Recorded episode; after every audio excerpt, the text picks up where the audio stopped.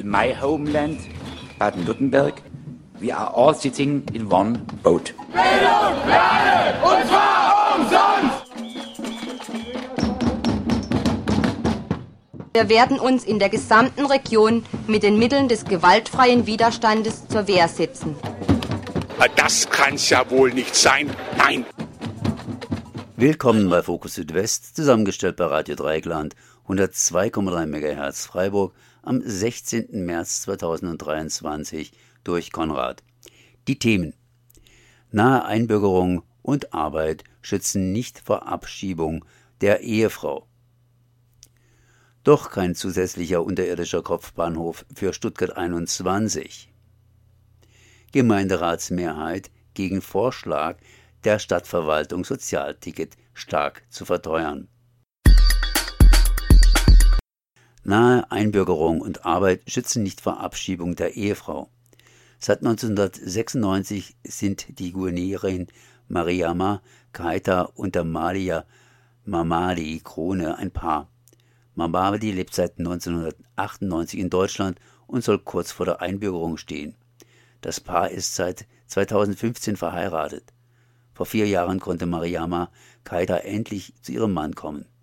Beide leben in Weißweil nahe Herbelsheim. Doch plötzlich droht Mariama Kaita die Abschiebung. Über den Fall hat Radio Dreigland mit Maren Schulz vom Baden-Württembergischen Flüchtlingsrat gesprochen. Noch ein paar weitere Worte zu den äh, beiden. Äh, wer sind Mariama Keita und äh, Mamadi Kone?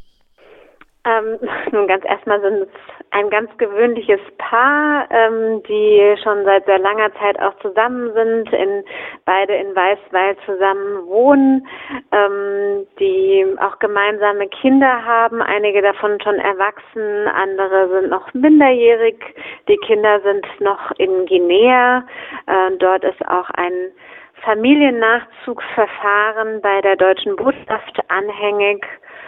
Genau, und ähm, Maria Makaita ist jetzt ähm, seit Anfang, seit dem ersten Dritten in Abschiebehaft genommen, nachdem ein Abschiebeversuch gescheitert ist. Sie wollte nicht in das Flugzeug steigen und sie ist eben ausreisepflichtig. Herr Krone, wie gesagt, ist ja hier Bürger und äh, bald auch Staatsbürger, ist also nicht ausreisepflichtig und die, äh, das Regierungspräsidium Karlsruhe möchte ähm, das Paar trennen, das Ehepaar trennen, ähm, obwohl es auch andere Möglichkeiten für die beiden gäbe. Gerade Menschen, die nicht so mit der Thematik befasst sind, äh, könnten sich jetzt fragen, äh, wenn Mama die Kone seit äh, 1998 hier ist und arbeitet und das äh, Paar verheiratet ist, äh, wie kann es dann sein, dass äh, Mariama Cater, äh, die wohl auch jetzt äh, in der Tourismusbranche arbeitet, äh, wie kann es sein, dass ihr die Abschiebung jetzt droht? Ähm, das Gesetz sieht vor, dass Eheleute einreisen mit einem ähm, entsprechenden Visum, ein Visum zum Ehegatten, Ehegattinnen-Nachzug und das ist Frau Keiter ist nicht damit eingereist. Sie ist mit einem Touristenvisum zunächst eingereist. Und an ein Touristenvisum schließt sich keine Aufenthaltserlaubnis an. an äh, sie hat ähm, dann versucht, über das Asylverfahren eine Aufenthaltserlaubnis zu bekommen. Ein Asylverfahren ist aber für so eine mh, mm, so eine Biografie, sage ich mal, auch nicht geeignet, ist nicht für den Familiennachzug geeignet. Und ähm, beim Familiennachzug ähm, ist das Problem, dass Frau Keitern nicht die Voraussetzungen erfüllt und die, die Voraussetzung, die eben offen ist, sind äh, die Sprachkenntnisse. Das bedeutet, immer wenn jemand eine Ehepartnerin, einen Ehepartner nach Deutschland holen will, egal welche Stadt Staatsangehörigkeit die Person in Deutschland hat, also egal ob man Deutsche oder eben Ausländerin ist, muss der oder die Ehepartnerin ähm, Deutschkenntnisse auf A1-Niveau nachweisen, muss es also im Ausland ähm, schon erbringen und auch bei bestimmten Institutionen. Man kann also nicht äh, irgendwie äh, privaten Deutschkurs machen und dann sagen, so jetzt habe ich doch hier A1, sondern das sind bestimmte Institutionen, bei denen man ein Zertifikat erlangen muss und dann erst ähm, kann man eben so ein Visum zum Familien-EGATT-Nachzug bekommen und das war bei Mariama Keita nicht möglich. Jetzt äh, klingt das so ein bisschen äh, danach, äh, wenn sie gute Rechtsanwältin gehabt hätte. Der Zugang zu solchen ist äh, äh, nicht immer so ganz äh, einfach oder sehr schwer. dann wäre sie eventuell nicht in diese Lage gekommen. Also es ist es ist komplex, das Aufenthaltsrecht ist komplex und ich weiß nicht, ob ich jetzt hier sagen kann, mit einer richtigen anwaltlichen Beratung wäre das alles so nicht passiert, einfach weil es komplex ist. Ähm, mit Sicherheit hätte man einiges nochmal ein bisschen anders probieren können und das hat man hier nicht gemacht. Ja, wenn jetzt Mariama Keita wirklich abgeschoben werden würde, äh, wäre denn aus Guinea dann die Wiedereinreise äh, zu ihrem Mann äh, nach Deutschland äh, leicht möglich? Leicht ist eine Wiedereinreise nach einer Abschiebung nie. Sie ist immer sehr schwierig, prinzipiell nach einer Abschiebung, weil man eine Wiedereinreisesperre hat. Ähm, Personen, die im Asylverfahren waren, da ist die Wiedereinreisesperre in der Regel 2,5 Jahre.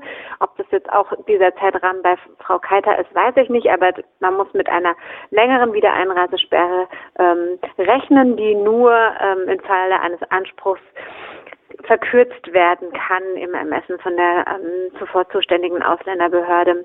Und dann muss man natürlich noch sehen, dass bei Abschiebungen man die Kosten von Abschiebungen zu tragen hat. Das heißt, ähm, die muss man begleichen. Ähm, und wenn man die nicht beglichen hat, auch dann ist eine Wiedereinreise mit äh, über ein Visumsverfahren erstmal nicht möglich.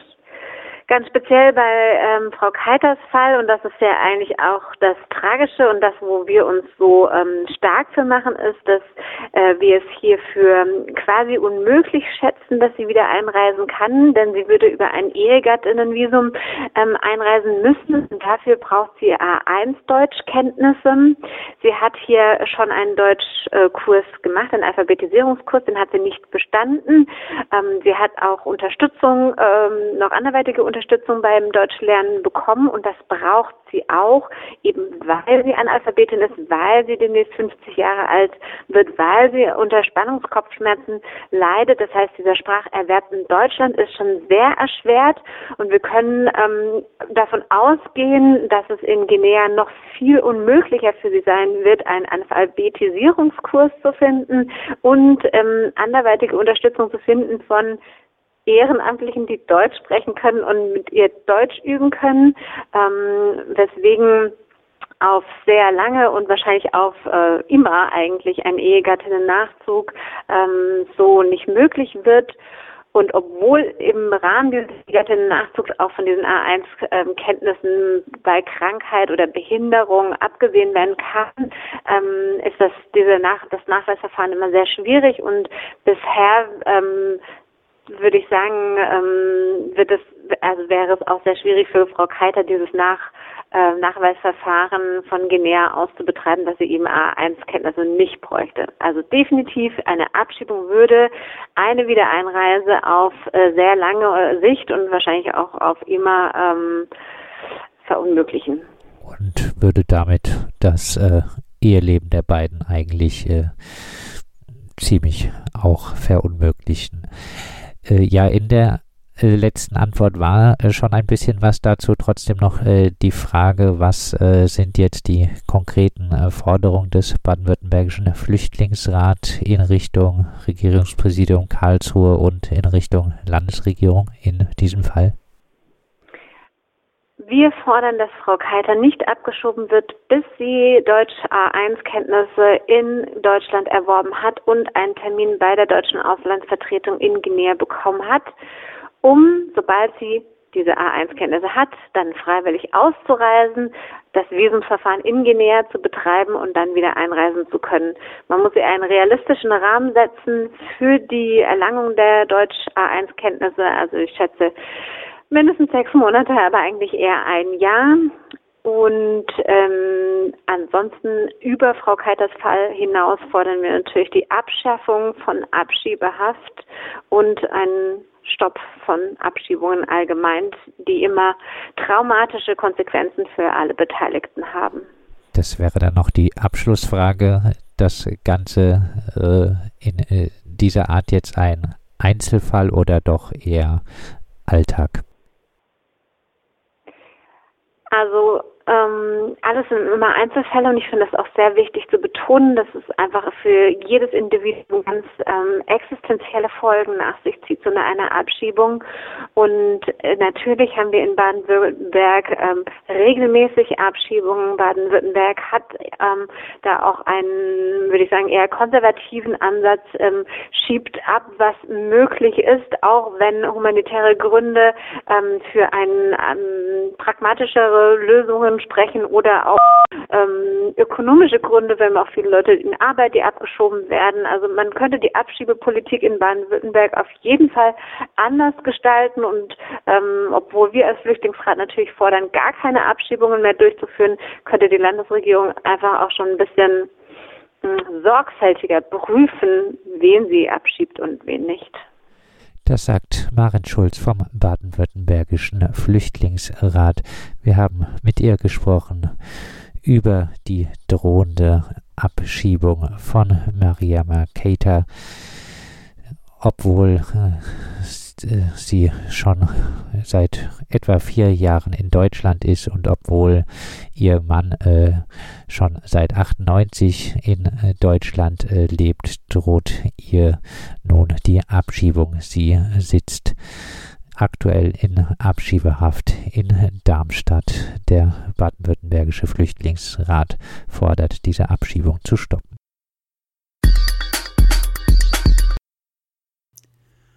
Doch kein zusätzlicher unterirdischer Kopfbahnhof für Stuttgart 21. Wie? Am Dienstag wurde der zusätzliche sechsgleisige unterirdische Kopfbahnhof gekippt. Richtig. Statt zwölfgleisig oben Kopf sollte das Kapazitätsproblem durch sechsgleisig unten gelöst werden.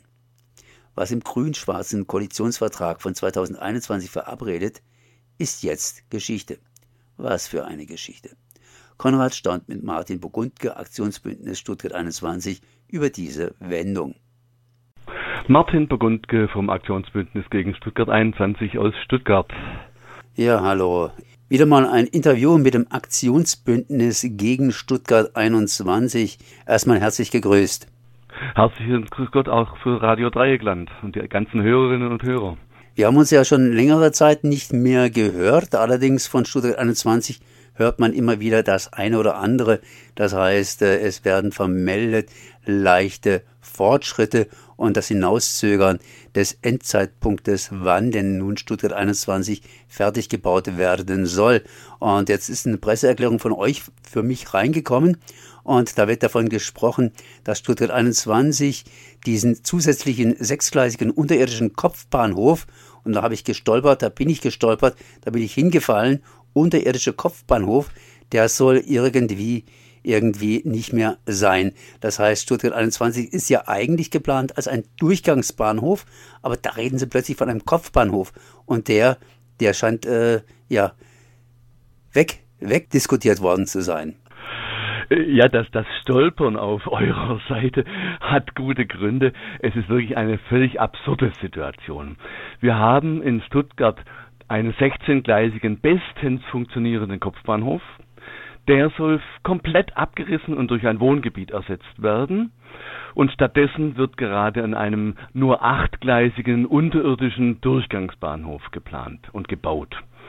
Und von diesem unterirdischen Durchgangsbahnhof stellt man nun, so ehrlich ist man inzwischen bei den Leuten bei Bahn und Politik fest, der reicht hinten und vorne nicht von den Kapazitäten her. Und jetzt hat der Verkehrsminister von Baden-Württemberg, Winfried Herrmann, überlegt, was man machen könnte, um die Kapazität etwas zu steigern von diesem Tiefbahnhof und hat den Vorschlag gemacht, wir nehmen einfach vom Kopfbahnhof von den 16 Gleisen wenigstens 8 Gleise, damit wir noch eine Ergänzung haben, damit wir noch zusätzliche Züge unterbringen in diesem Kopfbahnhof, in diesem Hauptbahnhof von Stuttgart. Da aber die Stadt Stuttgart auf ihr Wohngebiet nicht verzichten will, dürfen diese Gleise nicht oberirdisch bleiben, sondern müssen unterirdisch sein. Die Stadt Stuttgart ist trotzdem dagegen, weil sie sagt, wir können dann nicht tief genug bauen, die Tiefgaragen und so weiter. Äh, wir wollen da gar keine Gleise haben. Der Tiefbahnhof muss ausreichen und er wird ausreichen. Und Winfried Herrmann hat inzwischen eingesehen, ähm, dass er da gegen die CDU und diese ganze Baumafia nicht durchkommt, dass die Kosten hochgerechnet werden und es auch wirklich ökonomischer Unsinn ist. Wenn man oben bereits 16 Kopfbahnhofgleise hat, dann unterirdisch nochmal acht neu zu bauen mit einem riesen Betonaufwand und dann die oberen abzureißen. Und deswegen hat er jetzt den Rückzieher angetreten und gesagt, okay, er gibt's auf, dieser Tiefbahnhof, dieser Tiefkopfbahnhof wird nicht als Ergänzung zum Durchgangstiefbahnhof gebaut. Ja, man könnte lachen, wenn es nicht irgendwie traurig wäre. Aber dann kommt meine Frage, äh, was kommt dann? Wir sagen, das Problem bleibt ja weiterhin das Problem der zu, zu, geringen Kapazität des Tiefbahnhofs. Man kriegt da einfach zu wenig Züge rein. Es ist ein Kapazitätsrückbau von etwa 40 Prozent gegenüber dem heutigen Bahnhof. Und wir wollen ja alle die Verkehrswende haben. Das will angeblich auch die äh, äh, grün-schwarze Regierung, Landesregierung. Und deswegen sagen wir, lieber Winne Hermann, überleg dir neue Lösungen, wie wir die Kapazitätsprobleme lösen von diesem Tiefbahnhof. Unsere Lösung ist, statt dieser acht unterirdischen Kopfbahnhofgleise, lass doch die 16 oberirdischen Kopfbahnhofgleise. Wir haben doch einen bestens funktionierenden Kopfbahnhof und wir nutzen einfach die Tunnels, die bereits gebaut sind, für andere Sachen als für den Zugverkehr. Nämlich zum Beispiel ein City-Logistiksystem, das vollautomatisch Waren von den Stadträndern in das Zentrum und wieder nach außen äh, transportieren kann. So sind die Tunnels wesentlich nicht umsonst gebaut worden und man hat aber einen vernünftigen Bahnhof in Stuttgart. Das ist ja muss ja auch das Interesse der Wirtschaft sein, in, in, in Stuttgart einen funktionierenden äh, Bahnverkehr zu haben und nicht zu ersticken im Autoverkehr. Jetzt aber nochmals, wie gesagt, diese sechsgleisige, dieser sechsgleisige unterirdische Kopfbahnhof, der mal geplant war, und zwar eher so als Ergänzung, der ist jetzt praktisch tatsächlich vom Tisch. Der steht noch im Koalitionsvertrag der äh, grün-schwarzen Landesregierung, ist aber heute von Winfried Herrmann gestrichen worden. Heute, das ist in dem Falle Dienstag, das heißt, wir zeichnen das Gespräch entsprechend auf. Genau, heute Dienstag, der 14. Äh, März ist es, äh, hat er sozusagen den Offenbarungseid geleistet. Damit sind aber noch nicht alle Ergänzungsbauwerke erledigt.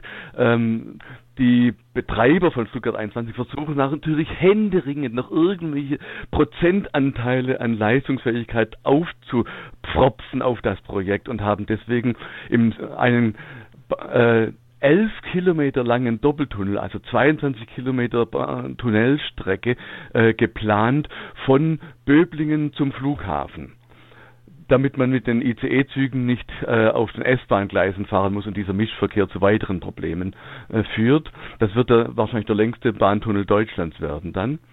Und man hat geplant, im Norden Stuttgarts die bereits bestehende Tunnelverbindung äh, zwischen Mannheim und Stuttgart, die Schnellzugverbindung, einen äh, angeflanscht, einen noch schnelleren, äh, etwas kürzeren Tunnel äh, zu bauen, der weitere 20 Kilometer Tunnelröhren darstellt, um auch von Norden her die Züge ein kleines wenig, ein bisschen schneller in den äh, Tiefbahnhof zu bekommen, damit man vielleicht wieder ein paar Prozent an Kapazität, Kapazitätsprobleme damit lösen könnte. Wir sagen, das ist in Klimazeiten, in Klimakatastrophezeiten unmöglich. Das sind un ähm, Stahlbeton ist einer der größten äh, CO2-Treiber weltweit.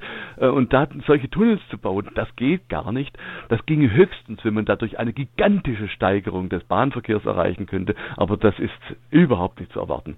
Die Kosten wären äh, dieser Ergänzungsprojekte wären etwa 5,5 Milliarden. Nochmal drauf auf die bereits äh, veranschlagten 10 Milliarden, die der Tiefbahnhof kostet. Allein für den Bahnknoten Stuttgart. Eine andere Frage, ich denke hier an Spanien. In Spanien hat ja die Bahn in Spanien, wie gesagt, Züge bestellt und die waren irgendwie zu dick für die, für die Tunnels, die da existiert haben. Stuttgart 21 hat ja auch Tunnels, die haben eine bestimmte Größe und die lassen sich nicht so schnell vergrößern, zumindest der Querschnitt, der kann nicht so schnell anwachsen. Gibt es da auch irgendwelche Probleme in dieser Richtung oder passt da alles durch? Andersrum ausgedrückt, ähm, es dürften dann wohl nur noch durch die Tunnels entsprechende Standardzüge fahren und nicht irgendwelche dicken Enden. Es passen alle Züge durch die Stuttgart 21 Tunnels, aber äh, die sind tatsächlich kleiner geplant worden als ursprünglich, äh, um Geld zu sparen. Und die Möglichkeit, sie kleiner zu planen, hat man dadurch geschaffen, dass man gesagt hat, wir bauen da gar keine Signale mehr ein. Signale brauchen ja Platz ähm, links oder rechts von, von, von den Zügen, von den Gleisen. Und wir bauen da keine Signale mehr ein, sondern nur eine elektronische äh, digitale Zugsteuerung. Die funktioniert gänzlich ohne Signale und nimmt deswegen keinen Platz in den Tunnels weg. Und dieses europäische Zugsteuerungssystem ETCS, das ist in der Schweiz bereits eingeführt worden. Das soll jetzt äh, in Stuttgart in einem Pilotprojekt als digitaler Knoten Stuttgart äh, eingeführt äh, werden. Äh, aus der Not geboren, dass eben die Tunnels für die Signale keinen Platz haben, hat man in Stuttgart zu diesem äh, Pilotprojekt erklärt. Und jetzt stellt die Bahn fest, dass äh, dieses ETCS keineswegs eine triviale Angelegenheit ist, sondern unglaublich große Mengen an Kabel braucht und diese Kabelmengen, die sollen jetzt natürlich verlegt werden entlang der Gleise von allen Zulaufgleisen aus allen Richtungen, äh, aus denen man nach Stuttgart fährt dann. Und ähm, das jetzt steht aber die Bahn unter Druck. Sie will den Tiefbahnhof ja äh, Ende, Ende Dezember 2025 in Betrieb nehmen und sie wird damit nicht anders fertig, als jetzt mit einer völlig neuen Maßnahme. Sie will jetzt zum Beispiel die Strecke Stuttgart-Weiblingen, das ist die Verbindung von, äh, von Schwäbisch Hall, Nürnberg nach Stuttgart, für 14 Wochen komplett sperren, um in dieser Zeit Kabel verlegen zu können für dieses ETCS. Äh, System. Weitere äh, Streckensperrungen Richtung Tübingen und, und, und Böblingen sollen folgen. Das heißt in dem Falle dann Zugersatzverkehr mittels Bussen oder wie stellen sich die das vor? Die Bahn selber schreibt in ihrer Pressemitteilung, dass sie noch keinen Plan habe, wie das gehen könne, aber sie arbeitet fieberhaft daran. Ähm, äh, wenn man die Zahlen rechnet, das ist eine sehr hoch frequentierte Strecke, die da gesperrt werden soll. Äh, es gibt vermutlich gar nicht so viele Busse überhaupt in Baden-Württemberg, geschweige denn Busfahrer, die ja händeringend gesucht werden äh, zurzeit. Das ist völlig ausgeschlossen, dass die Bahn äh, das, das hinkriegt, da einen vernünftigen Ersatzverkehr hinkriegt. Äh, da, wir fordern deswegen das darf nicht sein. Man, man sperrt auch keine Autobahn für 14 Wochen. Äh, das muss anders gehen und dann muss man eben aufschieben, die, die, diese Eröffnung, die ja eh ein Quatsch ist. Äh, aber wir, wir fordern, eine solche Sperrung darf nicht sein.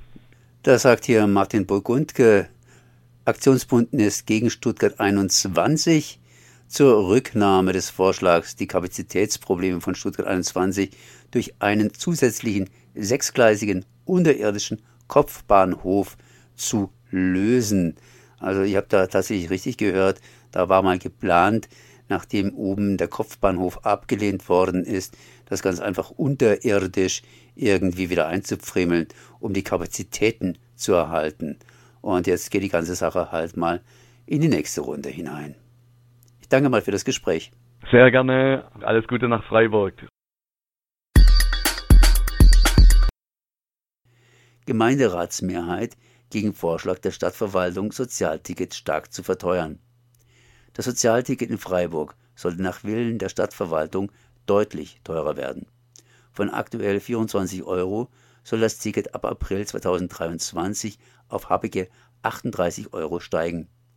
Die 2x4 Fahrkarte für Sozialticketberechtigte soll von aktuell 5,55 Euro auf 9,50 Euro steigen. Kurz, Radio Dreigland sprach mit Mitgliedern des Freiburger Gemeinderats über die Ausgestaltung des Sozialtickets. Die Problematik des Deutschlandtickets erklärte Grüne Stadtrat Timothy Sims im Interview. Du hast schon äh, in der Anmoderation darauf hingewiesen, dass das 9-Euro-Ticket so äh, seine Tücken hat. Also sprich nur digital und auch äh, letztendlich äh, nur im Abo-System. Das ist sicherlich was äh, für was für einige Nutzer vom Sozialticket nicht so gut ist, äh, weswegen es ja auch weiterhin ähm, die Regiokarte Basis geben soll, beziehungsweise das Mehrfahrtenticket. SPD-Stadtrat Ludwig Stried erklärte gegenüber Radio Dreieckland. Im Grunde ist es halt so, dass wir das so sehen, dass mit dem, äh, mit dem Deutschland-Ticket eben für sehr viele Menschen eine sehr gute Alternative geschaffen wird. Und ähm, letztlich auch, äh, wir glauben, dass wir auch eben im Bereich des Sozialtickets mit dem dann subventionierten ähm, mit dem subventionierten Deutschland-Ticket, das dann eben für 28 Euro zu haben sein äh, wird, eine gute Alternative für sehr viele Menschen ähm, geschaffen werden wird, die ja dann auch letztlich günstiger sein wird als die, als das in Anführungszeichen normale Sozialticket, also die Regiokarte, das äh, bis vor bis vor kurzem gewesen ist. Und ähm, dann ist es aber eben so, und das haben Sie ja ganz richtig gesagt, die Frage ist halt, wie viele Leute von dem Sozialticket ausgeschlossen äh, von dem Deutschlandticket, Entschuldigung, ausgeschlossen sein werden. Ähm, einfach aufgrund von praktischen Hürden, die da eingezogen werden und an denen wir nicht so viel rütteln können. Also da geht es darum, eben genau die, die oft genannten Kritikpunkte, ähm, dass es halt nur im Abo verfügbar sein wird und weil man es eben abonnieren muss, gegebenenfalls mit Schufa-Auskunft und ähm, zusätzlich eben noch, dass es nur digital verfügbar sein wird. Und für die Leute, für die eben diese praktischen Hürden dann so sind, dass man sich dann eben für die Regiokarte entscheiden muss, wollen wir jetzt eben von einer zusätzlichen Erhöhung absehen. Und deswegen äh, finden wir es eben richtig, dass man bei den 34 Euro äh, bleibt. Äh, Hartz-IV-Satz, äh, Hartz IV, was jetzt Bürgergeld äh, heißt, äh, der sieht gerade einmal 45 Euro pro Monat für den gesamten Mobilitätsbereich vor. Ähm, sind da nicht äh, auch äh, 34 Euro für äh, das Sozialticket äh, nicht eigentlich viel zu viel? Schließlich der Mobilitätsbereich, der umfasst ja auch noch äh, das Fahrrad oder auch mal eine, ähm, vielleicht sogar mal eine überregionale Fahrt mit dem ICE.